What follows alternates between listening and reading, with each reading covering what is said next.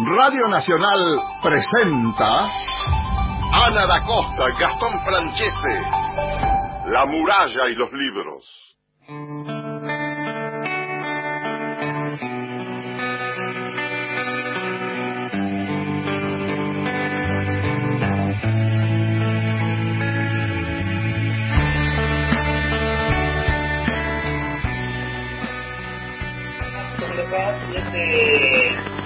La mañana, un minuto. Mi nombre es Gastón Francesca, les doy la bienvenida a la muralla libros, el programa de la Biblioteca Nacional. 7 grados, 9, está fresco, la mañana. Entonces, a, a, otro programa. Hola, Ana, ¿cómo, estás? ¿Cómo, te va? ¿Cómo te va? Hola, ¿qué tal? ¿Cómo están? Muy buenos días. Buenos días, Gastón. Buenos días, Cristian Blanco, que está en la coordinación de aire, operación técnica. ¿Quién tenemos hoy en la operación? A Marcelo Cruz, a, Marcelo a nuestro Cruz, querido, Marcelo, Cruz, que le vamos a pedir, que, tenga un, un delay, un rebote, un rebote en la en la comunicación. Sí, sí, sí, nos está pasando eso. Bueno, muy buenos días a todos. Hoy abriendo el programa con, con la ruda que trajo Cristian. Está brava Una- la mañana. La una- mañana. Una bebida espirituosa. La trasnoche Eh, está difícil, está Ana. difícil, Ana. bueno, hoy mu- mucha gente toma ruda con caña y es una tradición que tiene que ver con un, un nuevo año, ¿no? Donde mm, uno piensa en, en todas las cosas por venir, en los augurios. Hay una especie de tradición también en nuestro país. Así que abriendo la mañana con ruda con caña. Quiero saber si alguno de los oyentes ya la tomó, la va a tomar durante el día. José, desde Catamarca, nos dice, el primero de agosto, ¿por qué se toma ruda? Eh, ¿Por qué tomamos ruda? La tradición dice que beber esta infusión previene enfermedades, eh, frena las malas ondas, limpia el organismo y genera buenos augurios para eh, la segunda mitad del año. Así es. Bueno, vamos a ver si los oyentes eh, van a tomar durante el día. ¿Tomaron? Ya, acá en el estudio ya se tomó. Ana, baja un poquito tu retorno porque me, re- me vuelve. Me vuelve. A ver si bueno, podemos... ahí estamos. A ver si Ahora te podemos escucho perfecto. Ahora sí, Bueno, ahora estamos, ahí estamos, ahí estamos. lo resolvimos. Bueno, entonces eh, vamos a, a contarles a los oyentes que estuvimos charlando en el día de ayer con una gran escritora. Tenemos ahí en esa en esa casa una pareja de escritores. Eh, estamos hablando de Liliana Esclear, que es escritora, guionista de cine y de televisión, y su compañero, su esposo, es Juan Sasturain, director de la Biblioteca Nacional, escritor también, pero estuvimos hablando con ella ayer. Hablamos de su nueva novela, Tumbas Rotas, que es un poco la continuación de su novela anterior, Los Motivos del Lobo, y estuvimos charlando sobre la escritura, sobre un poco el desentrañar todas las capas que tiene la, la novela Tumbas Rotas. Antes, déjame pasarles a los oyentes nuestro teléfono, que a vos te gusta escucharlo, 0810-222-0870, por mensaje de, texto, como lo hizo José eh, desde Catamarca, al 11 65 84 0870. Y entonces, como decía Ana, vamos eh, a la primera parte de la entrevista con Liliana Esclar. Estamos con Liliana Esclar, vamos a hablar de Tumbas Rotas, su última novela. Es escritora, guionista de cine y de televisión. En este tiempo aprendí no solamente sobre la vida de, Daniel Parodi, sino también aprendí sobre todo lo que tiene que ver con criminología. Parodi es criminólogo y hace muy poco con Gastón leímos la novela de Claudia Piñeiro, Catedrales, y por ahí aparece Elmer y él dice que él no es criminólogo, sino criminalista, ¿no? Y hace la diferencia. Dice dos cosas bien distintas. Exactamente, el criminólogo estudia por qué se cometen determinados crímenes en una sociedad, estudia el hecho en conjunto, no un caso en particular. Su objetivo principal es lograr que a la larga ese delito pueda prevenirse. En cambio, la materia de estudio de un criminalista es un caso concreto. Me encantó este tiempo de, catedrales por un lado y por otro lado llegar a tumbas rotas y encontrarme con un criminólogo, en este caso Daniel Parodi. Como es un placer enorme. Muy bien, muy bien. Para mí también, para mí también.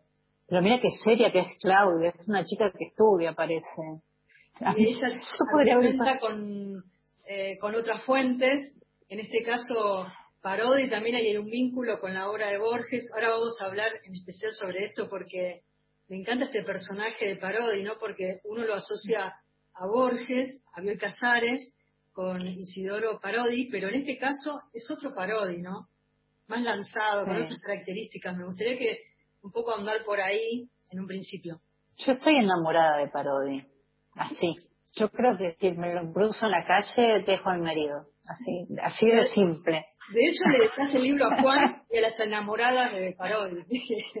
claro, las enamoradas de Parodi son un grupo de, efectivamente, personas que lo aman, porque tiene esa cosa que tenemos algunas mujeres de reivindicar a los perdedores, que te dan una ternura, no los perdedores, los, los sufrientes, viste, los golpeados más que los perdedores, porque Parodi no es un perdedor, es un hombre al que la vida lo ha cacheteado mucho y no sé, hay algo en el instinto de cobijarlo este, y al mismo tiempo yo hablo como si no tuviera nada que ver conmigo Parodi, ¿no? Pero a mí me deslumbra su inteligencia y, esa personalidad tan poco diplomática. La parodia es mucho una mezcla de lo que era mi papá con algunas otras personas que yo admiraba mucho. Viste que cuando uno construye un personaje lo construye como con pedacitos de, distintas personas, ¿no? Y bueno, la, verdad es que estoy muy contenta con cómo resultó la mezcla y me cuesta y creo que me va a costar muchos años soltarlo o nos casamos o lo sigo escribiendo, una de dos. Liliana, si por un lado, bien como dice y señala Ana, tenemos a este parodio que remite a cierta tradición con nuestra literatura argentina, Bustos Domecq, Bioli, no podemos dejar de prescindir de el antagonista de Parodi, que es Lobo. Y Lobo me parece que condensa ciertas... Hay un universo en, en, el Lobo, en este personaje, porque si bien no está claro quién es todavía, sí podemos, en el campo semántico que vos abrís, entrar a preguntarnos por algo tan difícil como es el mal. ¿Por qué digo esto? El lobo remite a, mm. la trata de mujeres, y si pienso en el lupanar, pienso que la etimología tiene que ver con el lupus, con el lobo, y este lobo necesita de su manada, él es el alfa, pero que necesita también pequeños engranajes del mal. Entonces este Parodi que está golpeado y es acosado, empieza a jugar con esta otra y empieza a tensionarse ese juego entre dos personajes muy interesantes. Tal cual, ¿no sabes que el germen del lobo fue un personaje que después no, no, no fue capaz de desarrollar, que era un personaje del medioevo que era el Lobater, con él, Liobater, ¿no? El Lobater era un personaje que entrenaba a un lobo desde el zorro, a un lobo de, la manada, el lobo alfa de la manada, y extorsionaba a, la gente de la aldea. Era una especie de, de del medioevo. Les cobraba una protección para no mandarles la manada de lobos. Y, en ese sentido era, era así abstracto, tan abstracto como es el lobo ahora, porque el, el lobo que, que si algún, alguna característica tiene es ser la suma de todos los males, yo creo que es bastante improbable encontrar un personaje que en sí tenga la suma de todos los males. Porque a mí lo que me interesa contar es estos males, estos males, estos malos secundarios, ¿no? Prolongaciones como, como apéndices del lobo, que sí son muy reales y muy concretos y que a veces son incluso de una maldad absolutamente banal o casi intrascendente, te diría. Porque a mí me, interesa mucho estas pequeñas corruptelas, esta cosa que sí se verifica en el día a día cuando, no sé, el presidente de Estados Unidos compra toda la, provisión de medicamentos que podría curar o atenuar la enfermedad, en este caso el coronavirus, de gran parte de la sociedad, pero él compra toda la producción. Este tipo de, de maldad, esta, estas coimas, estas corruptelas, estas cosas son tan concretas, tan usuales, tan reales, que me resultan en un punto muchísimo más interesantes que el lobo. O sea, el lobo sí como, como conector, ¿no? Pero, y porque necesito, y porque, porque me sirve y porque me gusta un antagonista y una, esta, esta tensión que vos señalás. pero lo concreto, lo concreto y lo que en lo que trasciende a la sociedad, que me parece que es uno de los roles de la novela negra, son los otros, son, son los súbditos, digamos. En este juego tal cual. De, de, antagonistas que mencionaba Gastón en esta tensión, pienso ahora que los dos, tanto Parodi como Lobo, piensan y elaboran las estrategias en solitario, pero a la vez necesitan de los demás, ¿no? Esta definición que yo decía al principio de Parodi, que es un criminólogo, su pensamiento, su dinámica de pensamiento es en solitario, sin embargo, están todos los demás, ¿no? Aparece Marcos, aparece Diana, está el grupo, está el trabajo en equipo. Claro. me parece, no, no creo en los solitarios, en general no creo en los solitarios creo que debe ser vicio de mi trabajo de guionista, ¿viste? pero creo que, que todo funciona mejor en grupo. No podría elaborar un parodia o Borges y Bioy, un tipo encerrado en su celda con su cabeza. El mal también funciona en grupo. Absolutamente. El mal necesita de la gente. El mal necesita de la gente. Yo puedo, Hitler no, Hitler sería un pobre tipo si no tuviera a Goebbels, a Eichmann y a, a y, a, todos los demás. Y ahí está, entra en cuestión, en cuestionamiento, esto que, que fuimos señalando, que son las instituciones. Uno piensa, por un lado, el Poder Judicial de la Nación. Esta figura de carrera que, por un lado, cuando se desata toda esta situación en el cementerio, hacen la valla y parece que estaban pensando más en la foto para los fotógrafos que lo que está sucediendo. Después, Parodi docente, ¿no? que el más, fue el más popular y admirado en la carrera de, criminalística y a la vez es echado. Creo que pone en juego todas las instituciones, las cuestiona. Sí, porque está hecha de gente. yo creo que, no sé, hablabas del Poder Judicial. En el Poder Judicial tenés una fiscal como Diana, que es una mina que emprende, que busca y que quiere llegar, y tenés un juez que, no sé, que, tiene un zumbido en el oído y eso alcanza para que se distraiga, para que no tenga ganas. las instituciones están hechas de funcionarios que a veces tienen los pies, que tienen un mal día, ¿viste? Que son gente. O sea, nuestra sociedad está hecha de gente, de personas a las que les pasan cosas.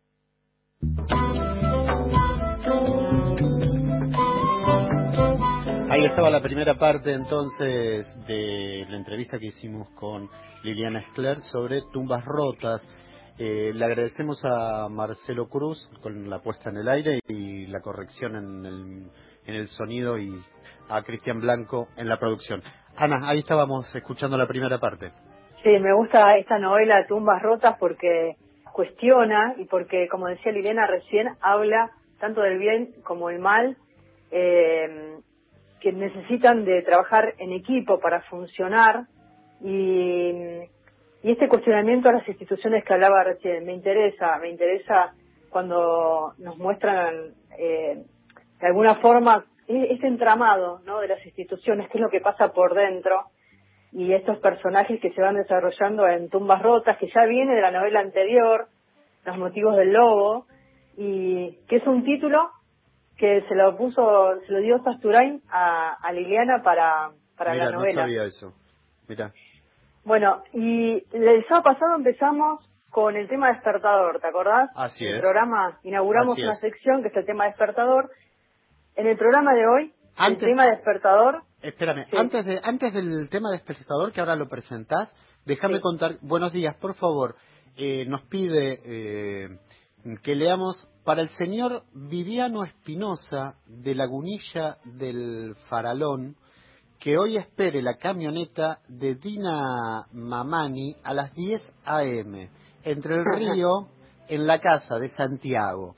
Antes de llegar, la Cuesta del Mirador para un estudio urgente. Muchas gracias. Bueno, ahí cumplimos porque es una parte de servicio de la radio. Ahora vamos con el tema del que Dale. E, con, este con este mensaje me haces acordar mucho a, a la historia de la radio, que hay muchos muchos organismos que están trabajando justamente en hacer este recorrido por los 100 años de la radio que se cumplen el próximo 27 de agosto.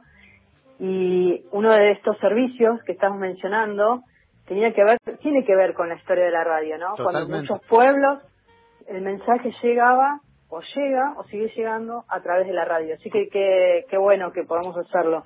Vamos con el tema despertador, dale. Sí, hablábamos del tema despertador que empezó el sábado pasado.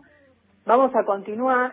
Este tema que elegimos hoy, esta canción, tiene que ver con la entrevista a, a nuestra a nuestra escritora de hoy, a Liliana Escler.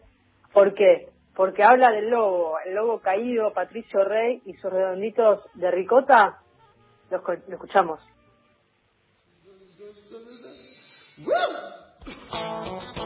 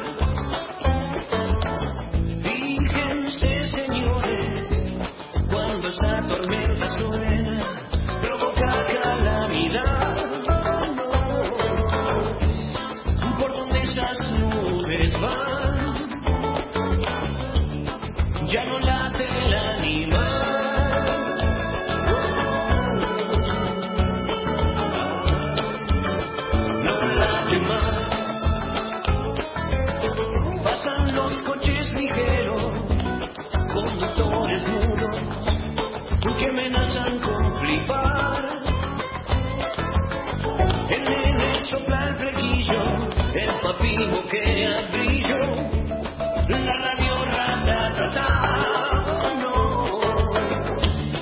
por donde las nubes van.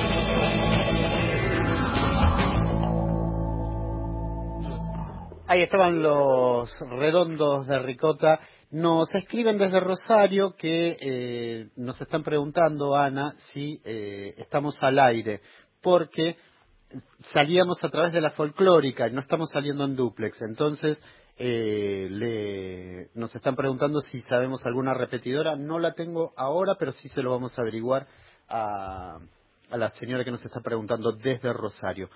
Sí, vamos a averiguar. 0810-222-0870 es la línea telefónica donde nos pueden dejar su mensaje. Tienen 30 segundos para compartir lo que ustedes quieran, una pregunta, algo que quieran contarnos, o por mensaje de texto al 11 65 84 0870. Quiero invitar a los oyentes a que llamen, que nos digan si están escribiendo algún texto, algún poema.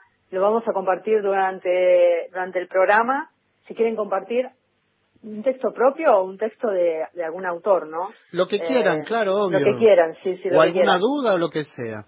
¿Qué novedades tenés de la biblioteca? ¿Nos vas a contar algo o todavía no? Más adelante. Se vienen varias noticias. El concurso, los, los ganadores del concurso de fotografía Mi Casa, El Mundo.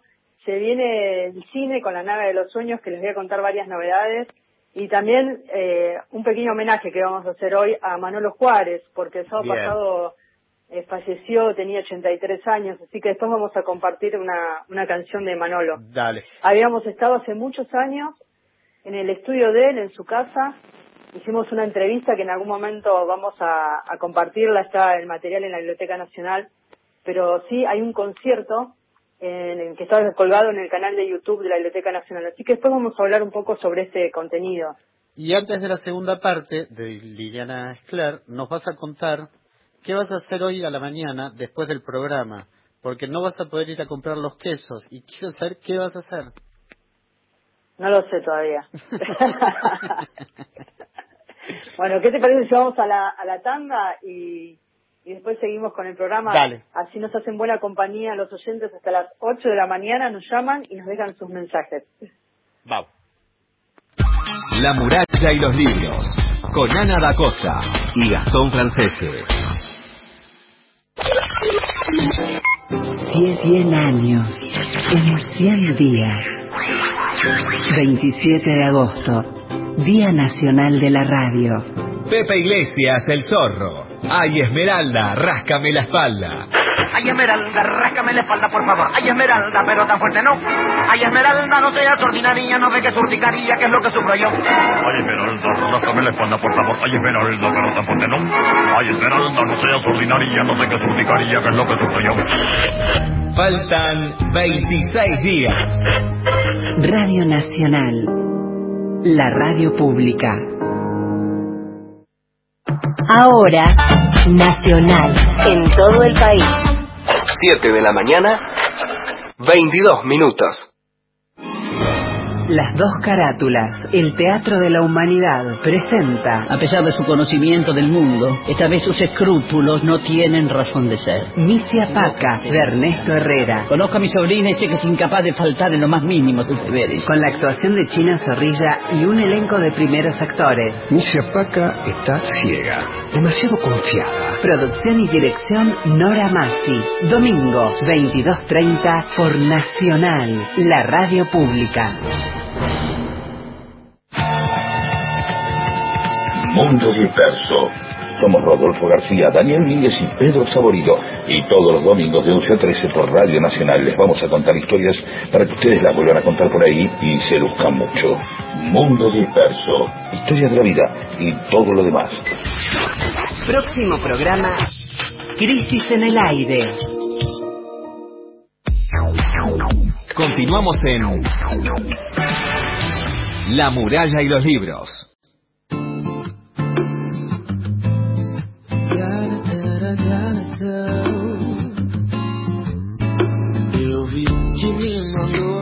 Siete de la mañana, 23 minutos, 7 grados 5 en la capital federal.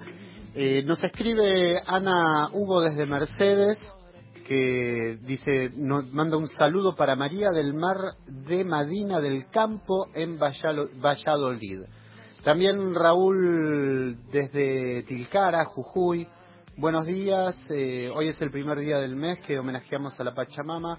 Saludamos a ustedes desde la comunidad indígena Angosto el Perchel de Tilcara, Jujuy. ¿eh? Raúl Sajama es el que qué lindo. escribe. Qué lindo, qué lindo mensaje. Sí, Qué lindo. ¿Sabes que yo estuve una vez en, en Jujuy para un primero de agosto, la celebración de la Pachamama? Nunca estuve.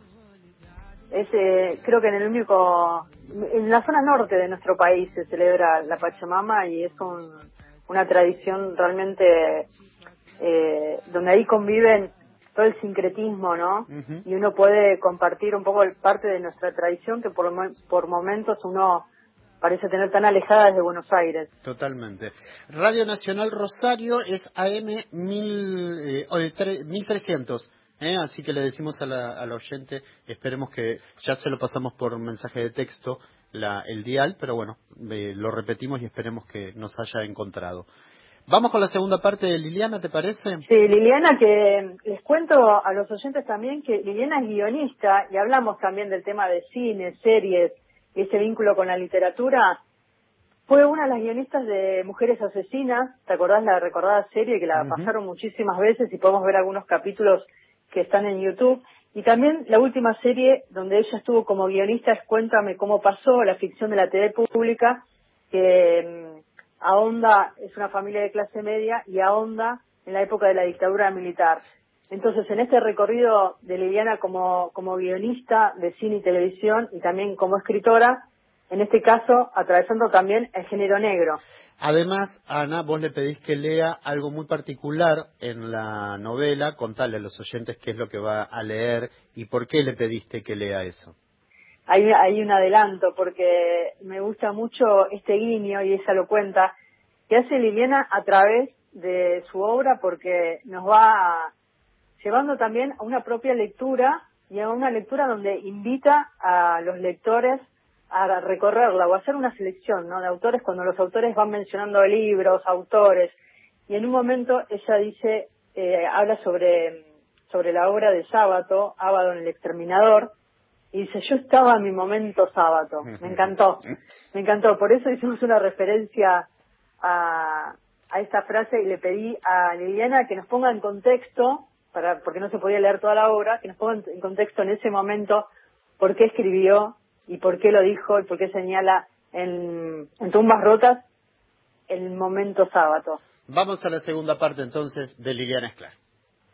Quiero ir al vínculo entre cine, literatura, las series. Hay muchísimos guiños a libros, a series. Mira, anoté el, tercer hombre de Graham Green, de Hansel y Gretel, Malcolm X. Entonces me gusta esos niños que haces Mm. con escritores, incluso con José Turain, que mencionas en el manual de perdedores, ¿no? Y dice, por ahí se filtra la frase que dice, muertos siempre pierden los zapatos. Están los recomendados de Ernesto. Me pareció muy interesante. Todas estas recomendaciones son una especie de como de guía literaria y cinéfila de tu propia biografía, de tu propia vida como escritora.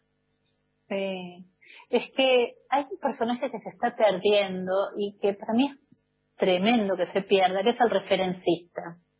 El referencista de las bibliotecas, el referencista de las librerías. Y ahí sí, fue totalmente a propósito que, la locación, con perdón del uso de palabra de, guion, ¿no? Pero que la locación principal sea la librería. Porque era la oportunidad de recomendar. Yo, yo, yo soy muy feliz leyendo, y soy muy feliz viendo películas, y soy muy feliz viendo series. El otro día escuchaba el, testimonio de un legislador de España que decía, eh, atravesamos la pandemia gracias a los artistas, gracias a los libros que leímos, a las series que vimos, a las películas que pudimos ver. Sería tremendamente miserable nuestra vida en estos 100 días si no tuviéramos esas herramientas. Lili, hoy hablaba con Gastón y le hablaba de la voz del narrador en Tumbas Rotas. Sí me dio la sensación... Es impertinente. La voz del narrador es un, narrador que por un lado me resultó divertido cuando, por ejemplo, por Diana dice, hace mucho que no es ella, y enseguida dice, mentira. me, resultó irónico con Parodi, en este mm. vínculo entre Parodi, Diana y Moya. Mm. Discrimina a la vez, es un narrador que discrimina porque habla de la paciente de Cetón como la molusco, gorda, ¿no? Hay un lenguaje. Y también sentí, eh, que le comentaba a Gastón esta tarde, que la voz del narrador era la voz de un hombre, como, como que eso se, eh, eh, estaba tan bien narrado en ese lenguaje, en ese universo tan masculino, que sentía que ese narrador tenía como muchos elementos del lenguaje de un narrador varón. Ah, mira, Sabes que nunca me pregunté cómo es el narrador. Lo único que sé que de verdad es un impertinente que se metió a opinar. Y, que fue toda una decisión dejarlo, porque va, es el antimanual absoluto eso. se supone que vos tenés un omnisciente que se porta muy bien y que es tan bueno como Dios y que sabe todo, o tenés una tercera opinadora, pero es cruz entre omnisciente e impertinente fue toda una, una decisión y, y en algún punto, no en esta novela que ya, ya lo aceptaron, pero con, fue una conversación con la editora, algo que yo no quise negociar. Pero no, no, nunca me pregunté si era hombre, mujer o, qué bicho era. Es como una voz, qué sé yo. Liliana, vos recién eh, nos contabas este, este, trato que tenés con tus personajes, que los acompañás, a veces los espías. Me gusta esa idea, porque me gustaría preguntarte cuando uno escribe una saga, no un libro, sino que esos personajes también se van desarrollando. ¿Cómo es ese vínculo en el tiempo? ¿Cambia ese vínculo con el personaje? ¿Vos lo pensabas como saga? ¿Cómo fue eso? Nunca pensé que esto sería una saga. Por suerte es, porque como te dije, como estoy enamorada de Parodi, me costaría muchísimo dejarlo. Pero nunca lo pensé. De hecho, para esta segunda novela, para Tumba, se me complicó un montón. Porque, porque otra vez, viste, soy, soy tan poco práctica, soy tan poco práctica para escribir. hago lo que, nunca les digo al personaje, no te mueras que te voy a necesitar. Capaz que tendría que habérselo dicho. Pero, por ejemplo, en este tiempo que o sea, tú, eh, Rotas está publicada y, estoy pensando en, la tercera, un problema que tengo es, ¿qué hacemos, Parodi? ¿Salimos? ¿Nos quedamos en cuarentena? ¿Miramos el mundo por el balcón? En principio les cuento que Parodi odia el barbijo y se lo pone para la miércoles, ¿viste? Se lo pone re mal, re mal, le molesta, se lo saca, se porta mal. Es Parodi, parodi es Parodi. ¿Eh? Putea. Es Parodi, claro, putea, ¿viste? Da un portazo y se va. Claro, claro, claro, claro. Y, y por culpa de eso después sueño que salgo a la calle sin barbijo y, me, estoy de pronto rodeada de, gente con barbijo y muerta de miedo porque alguien me va a señalar. Pero bueno, es, cosa que es una dificultad esta, ¿no? Porque son, están tan presentes que eh, cuando me dicen, ¿y cómo vas con la tercera? Yo le digo, yo no sé, yo no sé a qué mundo va a salir Parodi, ¿no? Todavía no puedo salir con él porque no podemos salir. ¿Y el, y el lobo te acompaña también no, no? No, no, no, no. El, el, lobo cada tanto irrumpe, pero no, pero no. O sea, yo estoy con Parodi, estoy con Diana, con Marcos. Estoy con, él, estoy con Marcos. Sí, Marcos me cuesta más, ¿sabes? Me cuesta más. Tiene, tiene un perfil, no nos llevamos demasiado bien con Marcos. Y pero es tal cual, esta es la relación tal como se las cuento. Eh, suena rarísimo, me doy cuenta que suena casi chanta, pero no sé. a Marcos me cuesta más quererlo. Tal vez porque lo veo tan despectivo con sus pacientes, ¿viste? Este, no sé, me cuesta más. Parodi es un horrible y sin embargo lo quiero. Así como van apareciendo las historias, los personajes y cómo van creciendo, eh, van apareciendo también, eh, digo, este vínculo con los lectores, estas historias, estos personajes que continúan, como el caso de Parodi. Me gustaría, para cerrar la entrevista, eh, Liliana, si querés compartir algunos fragmentos de Tumbas Rotas. Dale. Ahí hablábamos hace un rato del momento sábado, ¿no? El, el momento sábado tiene que ver Diana, que es una fiscal y es una de las protagonistas de la novela, está en un hotel con Francisco, que es un señor, ve un cielo, están en, el norte y ven un cielo muy despejado. Para quienes somos porteños, el, cielo muy despejado siempre es una novedad. Entonces ella, muy emocionada, le cuenta esta, la primera vez que vio todas estas estrellas juntas, estaba en el campo y era adolescente, y dice, le cuenta a ella a este señor, les conté llorando a sus amigos lo que acababa de leer en Abadona el exterminador, que las estrellas que estábamos viendo en ese momento estaban muertas, que brillaban así cuando en la Tierra pastaban los dinosaurios. ¿Y tus amigos? le pregunta Francisco. Estaban chapando y me dijeron que no los molestara con pavadas, pero yo estaba en mi momento sábado Francisco se ría carcajadas. Tu momento sábado. Todos los adolescentes tenemos un momento sábado. Yo no lo leí, dice Francisco. Hasta los que no lo leyeron lo tienen. ¿Y cómo es un momento sábado? Pregunta Francisco. Depresivo, fatalista, melancólico. Si yo estuviera en un momento sábado, ahora te estaría diciendo que esto no va a andar, que vivimos a 1600 kilómetros y fue lindo mientras duró, dice Diana. Y Francisco, impecable y previsible, contesta, qué suerte que ese momento ya pasó. Gracias Lili, un placer enorme hablar de tu novela, de tu obra y hacer este pequeño recorrido por tu, por tu trabajo. Gracias. Muchas gracias. Si se deja poner barbijo, viene la próxima. Gracias chicos. Chao Lili. Acá me ves, acá me tenés, puedo dejar todo por verte otra vez. Vengo a demostrar que no te fallé Podemos caernos, pero yo tengo fe. Es la banda del lobo, la que sale en las noches, la que canta en el bosque, la que toma en el bar. Esta banda argentina, la que deja la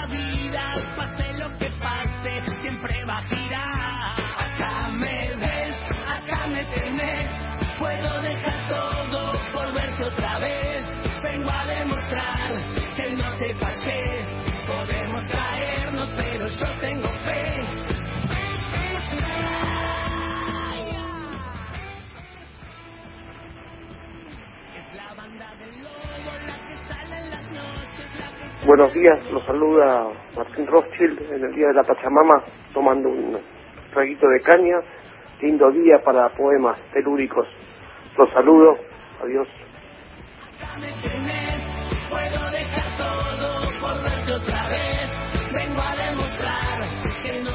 Hermoso reportaje, Ana Gastón.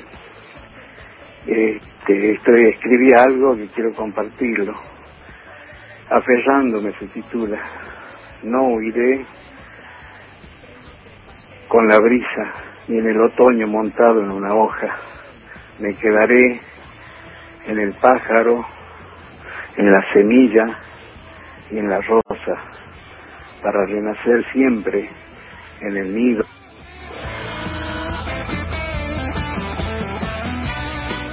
Ahí vamos, gracias por los mensajes, gracias a Martín Rochi. Al oyente que nos, que nos eh, leyó, si querés, nos podés volver a llamar, nos dejás tu teléfono y después Mar, Cristian Blanco se comunica con vos y lo grabamos y lo pasamos en algún momento y lo compartimos bien. ¿Te parece, Ana? Sí, porque tenemos 30 segundos para, para los mensajes, así que sigan llamando. ¿A qué teléfono, Gastón? 0810-222-0870 o por mensaje de texto como Mariano de Tucumán que nos escribe al 11 65 84 0870. Muy buenos días mis amigos, ¿cómo están? Acá de pie para empezar este nuevo día, que tengan un hermoso sábado, que Dios los bendiga. Bueno, Mariano Molina, el jilguero del norte, aguante la radio y la finca Mayo. Qué lindo, ahí escuchábamos a, a los jóvenes por dioseros con otra canción que hace referencia al lobo, el lobo que decía Liliana Claire y me quedo con dos cosas que dijo sobre el final de la entrevista y uno tiene que ver con el referencista. Liliana hablaba del referencista, ¿no? Y qué importante que es un referencista cuando uno está en una biblioteca y... En una librería. En una librería y te orientan y te ayudan a, a redescubrir también materiales. Y también el tema de los personajes. Qué divertido esto de convivir, en cierto modo, en, en los sueños y en la vida cotidiana con los personajes. Me pareció muy divertido. Absolutamente, absolutamente, y me parece que es cierto que esa, esa referencia se ha perdido y es una pena, porque uno a veces entraba a, las, a las librerías, yo me acuerdo de esto, en las librerías a veces uno tenía ganas de comprar un libro y no sabía bien qué, y ahí estaba esa persona que poco te podía orientar. Es cierto, y además me acuerdo de una entrevista que le hicimos una vez a Tomás Eloy Martínez, él estaba en Tucumán, y hablábamos de las bibliotecas y él nos contó en ese momento lo importante que fueron para él las bibliotecarias, ¿no? Como referencistas, porque fueron sus primeras sus primeras herramientas dentro del mundo de la lectura se la dieron las, las bibliotecarias de esa biblioteca de Tucumán eh, en la infancia y entonces me parece eh, que cumplen un rol importantísimo, ¿no? Porque muchas veces nos van guiando, esto que te decía hace unos minutos, nos van haciendo descubrir autores, eh, conocer y llevar por un camino que uno desde el desconocimiento no sabe muchas veces qué elegir y se encuentra con un libro maravilloso que no lo puede dejar, que no lo puede soltar y tiene mucho que ver con esto, ¿no? Con el trabajo del referencista. Hagamos entonces nosotros, Ana, si te parece bien, de eh, referencistas y vamos ahora a abrir la sección de poesía y vamos a presentarle a nuestros oyentes a Marcos Gras, que nació en Buenos Aires en 1976, que es editor en Santos Locos, que editó en ese mismo sello eh, sus libros de poesías No hay poemas tontos y Semana Laboral. También coorganiza el ciclo de lecturas Santa Poesía que se realiza en el Centro Cultural de Matienzo. Hagamos entonces de ello y em, presentamos nuestra sección de poesía. ¿Te parece? Me parece bárbaro. Adelante. Alfonsina Storni. Siempre estás como ausente de la tarde. Raúl González Muñoz. Llora, llora, Lutaú. Enrique Banks. Alejandra Yo Pizarro. no sé nada. Hilario Casulo. Diana He soñado que tu dama Juana está con... Horacio Castillo. Leopoldo Lugones. Vengan santos milagrosos. Vengan todos en mi Manuel Castilla. Paula Brecciaroli. Y poco a poco fue desenvolviéndose en la hebra fatal. Alfonso Sola González. Francisco López Y Merino. como afirma el griego en el caratilo, Carlos Guido Un día estaré muerto. Será un día cualquiera. Rodolfo Godino. Juan Gelman. Arturo Ferrera. Cecilia Romana. En Niterói hay una bandeja de metal. Amelia. Oliverio Girondo. Tengo la cabeza vendada. Permanezco en el pecho de la luz. José Hernández. Francisco Garamona. Olga Orozco. Cuerpo y mente ya lo saben, aunque yo no lo sé. Alberto Spumberg. Irene De paisajes soñados se nutren sonrisas. Alejandro Nicotra. Jorge Luis Borges. Si fuesen uno, amor no existiría. Jacobo Regen.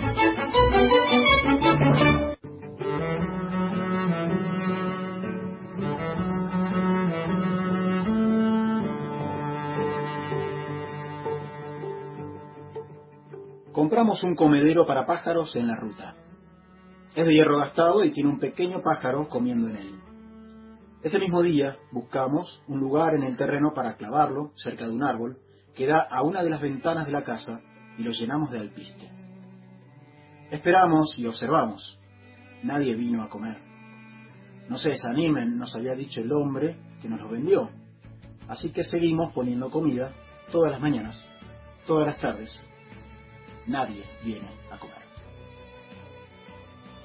Cuando acuesto a mis hijos, les digo que una mañana, sin que nos demos cuenta, la ventana estará llena de plumajes danzando y que pájaros de todos los colores se mudarán al árbol que está cerca del comedero. ¿Cómo no hacerlo si se levantan todas las mañanas y tienen el desayuno servido? Los chicos se duermen contentos. Hay una edad breve en donde la lógica del adulto es irrefutable. Me acuesto y pienso en que mañana deberé cambiar el alpiste. Sueño con penachos rojizos y pechos dorados. Sueño con eso porque no sé los nombres de los pájaros que veo, ni sueño. Me despierto con el canto del gallo. Caliento agua, preparo mate. Leo un poema al azar y recito uno de los pocos que sé de memoria.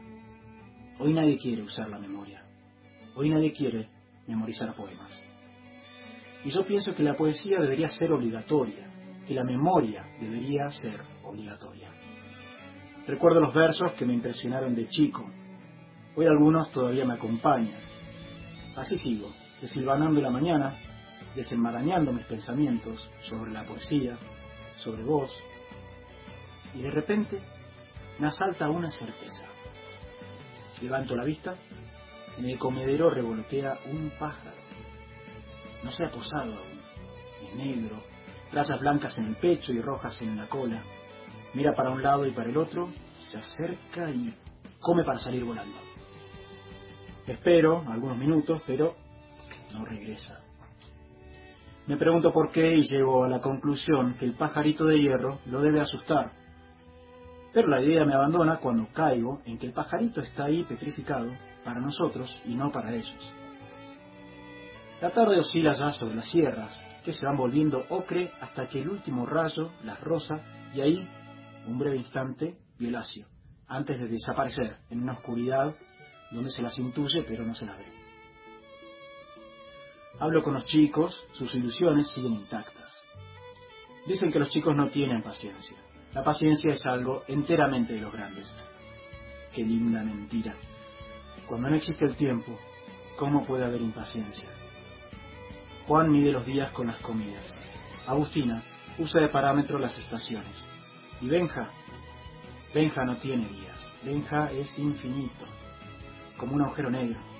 Es capaz de plegar el tiempo y atravesar instantes. Así son sus días, más felices que los nuestros. Trato de aprender de ellos y a la noche, mientras busco el alpiste y lo vuelco en el cuenco de madera, reflexiono sobre la poesía, sobre lo que sé de la poesía, y pienso en el comedero y en cómo algo hermoso, artesanal, de un material tan noble, que necesitó el fuego y un martillo para ser doblegado, como algo tan puro no puede atraer a los pájaros, como la poesía a los poetas. Porque la poesía, como esos pájaros, no viene aunque la mesa esté servida, no gusta de lo cómodo, porque la poesía es irrupción. Puedes poner todo el alpiste del mundo, pero la poesía viene o no viene. Amanece. El sol brilla y en invierno es una bendición. El comedero refulge ante sus rayos. Y así, como sin quererlo, como si un indescifrable algoritmo se hubiera completado, unas alas azuladas planean hasta el comedero. Y ahí, poesía. Y después ese día, todos los días, todos los días, todos los días, todos los días.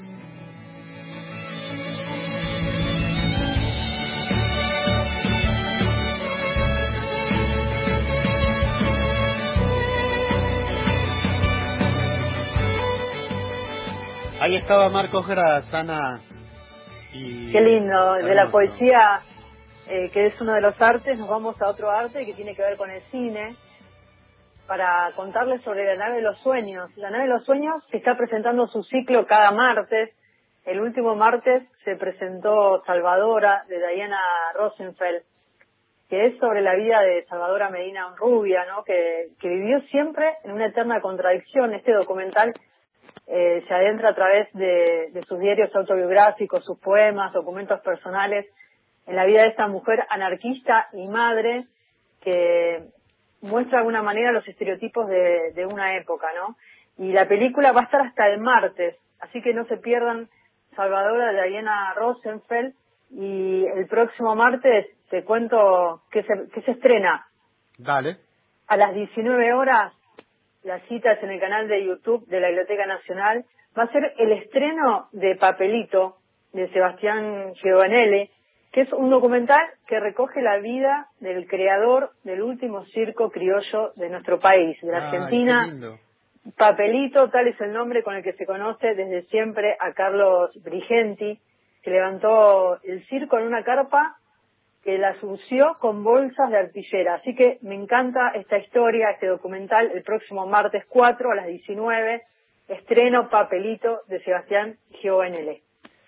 Buenos días, gente querida de la muralla. Son mi momento de los sábados. Ya tomé el té de ruda y espero bueno. que todos estemos bien y fuertes para estos tiempos difíciles. Nos saluda Matilde, de- Matilde desde Catamarca. También Mari de Benavides, que promete escribir la semana que viene, así que esperamos su texto. Re- Roberto de Catamarca también escribe. Bueno, eh, nada, un montón de mensajes. eh, Qué lindo. Alberto Sánchez desde el Tafí del Valle, Tucumán. Walter de Rafael Calzada, nada, llenos de mensajes. Vamos Muchos a- tomando el, eh, muchos tomando la ruda con caña, ¿eh? Hoy Así primero es. de agosto. Así es. Baja el sonido de la aplicación. Eh, ¿Nos vas a contar de Manolo ahora? Sí, de Manolo, ¿no? Qué, qué pérdida que tuvimos el sábado pasado, este gran músico, compositor, pianista, un maestro realmente. Eh, lo recordamos en, en la Biblioteca Nacional porque en el 2014, el 11 de diciembre, en el Auditorio Borges, fue un momento único. Eh, Manolo Juárez hizo un concierto inolvidable, un concierto donde se reflejaron los 50 años del artista junto a la música popular. Eh, realmente mm, muy recordado y fue citado en los medios durante el fin de semana este concierto, como te decía, porque reflejaron estos 50 años de Manolo. Manolo que fue recordado durante todo el fin de semana y los días que siguieron por, por muchos músicos, artistas, esto en la figura de Manolo como, como maestro realmente, ¿no? Recordemos que él fue director y fundador del Conservatorio de Música Popular de Avellaneda, y hasta el año 91 también fue director del Fondo Nacional de las Artes. Tenía un rol central también, eh, en, fue subdirector y programador de la Orquesta Sinfónica Nacional, pero te decía, tuvo un rol central también como maestro, ¿no? como compositor. Su hija Mora estaba organizando de alguna forma todo su material, estaba haciendo un, un enorme trabajo de catálogo en este último tiempo junto con Manolo. Así que me parece una buena manera de recordarlo en el programa de hoy con una de sus composiciones. Vamos con este homenaje entonces, ¿eh? Adelante.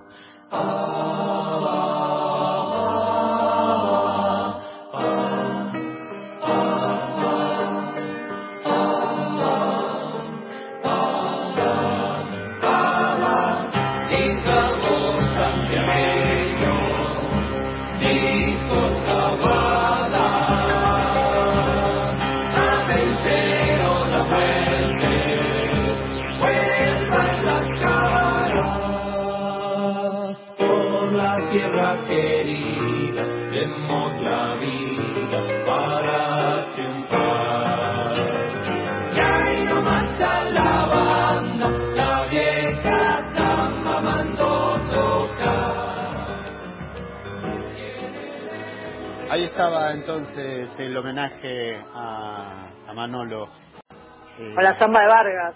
Samba de Vargas, ahí está, gracias Ana. Eh, ¿Qué tenés de Anfibia? Contanos. Bueno, de Anfibia, María Mancilla nos envió Anfibia Papel, Cuerpo. Es una edición realmente maravillosa, es una revista libro y de ahí elegí uno de los, hay textos de muchísimos autores, Gabriela Cabezón Cámara, Flavia Costa, Agustina Basterrica, Juan Ford, Cristian Alarcón, y justamente de Cristian Alarcón elegí un texto de él porque es un poema, dice, supe que tenía un cuerpo a los 14, ahora Rafa nos va a leer eh, Hormonas de Cristian Alarcón que está en Anfibia Papel Cuerpo, es, un, es interdible esa revista, son esos libros, esa revista libro que vale la pena guardar. Y le damos la bienvenida también a Rafa, que estuvo un poquito perjudicado, así que lo retomamos a, Rafa entonces con este texto. Le damos la bienvenida y le mandamos un beso enorme a Rafa Hernández, que es un lujo, que es parte de la familia de la muralla y los libros, que le agradecemos cada lectura, esa voz que inconfundible y que forma parte de la muralla. Así que en la voz de Rafa Hernández, el texto de Cristian Alarcón, de la revista Cuerpo de Anfibia Papel. Cristian Alarcón. Supe que tenía un cuerpo a los catorce. En una clase de teatro bailé Carmina Burana, los ojos cerrados, ciego por el impacto de la ópera en mi piel. Frenar un centímetro antes de la pared, derrotarme en el piso helado de mosaicos, cicatrizar en el sudor de vértigo. Era flaco, esmirriado, estrecho. Negaba que tenía un cuerpo agrediéndolo con enfermedades más o menos escandalosas, caídas, golpes de madera, los huesos frágiles, y al mismo tiempo tan invencibles. No quería tener ese cuerpo. Vivía lejos de los juegos infantiles. Me la pasaba en los libros. Rechazaba la vil materia que me confirmaba ese mundo al que yo no pertenecía, del que debía irme. A los seis años, quizás cinco, quizás siete, la bruma del invierno patagónico cubre la mitad del puente que atraviesa un río. En un Ford Falcon blanco, asientos de cuero negro, me llevaban al encuentro de un médico, de una médica. No logro saberlo. Nunca cruzamos el puente. Cuando estamos a punto de treparlo, nos desviamos hacia unos sauces y álamos hasta una pequeña sala de primeros auxilios. Algo malo está pasando. Puedo sentirlo en la respiración de mi padre, en el nervio silencioso de mi madre, en la madrugada que es todavía noche, en la soledad del desierto tupido, custodiado por ellos. Yo era un niño que lucía los tacos de su madre, las joyas de oro, las perlas, el rush del contorno de su boca, ese violáceo en los párpados, el camisón de satén beige que caía hasta los pies con el efecto de un vestido antiguo. Era una niña inteligente de voz y modales finos, viviendo entre salvajes. La hormona hizo su trabajo. Se impuso masculina en la fortaleza de mis huesos, en el vello abundante, una melena profusa y vitalicia, un cierto vértigo animal que algunas noches me lanza al bosque. Entonces, el ansia de lo viril convive con la suavidad lejos de mi abuela, del cerezo inmenso desde el que se ve la aldea, el jardín, la huerta. Estoy solo, solo. Soy ingresado como un pasajero clandestino a esa habitación celeste, como entrando a una piscina cuadrada a la que han vaciado el agua hace tiempo. Ese olor a azufre, ese olor a diablo, a experimento, a laboratorio, a limpieza. La aguja de la jeringa en mi brazo delgado, en la vena que muchas veces no quiere ser vista para que no la profanen, para salvarse del tratamiento. No recuerdo si entonces me lo dijeron o en qué momento lo supe, y cómo lo guardé entre pañuelos de lino. Fue inyectado al menos ocho veces de mis primeros pasos delicados. Supe que tenía un cuerpo a los catorce. En una clase de teatro bailé Carmina Burana, con los ojos cerrados, ciego por el impacto de la ópera en mi piel. Mi cuerpo renació en el baile. Adquirió volumen, espesura, contornos, dobleces. Carmina Burana, elogio del amor, del vino, oda al goce, al placer carnal, entre sus melodías de niños cantores, en su ritmo, de un modo misterioso. Hice el cuerpo que tengo.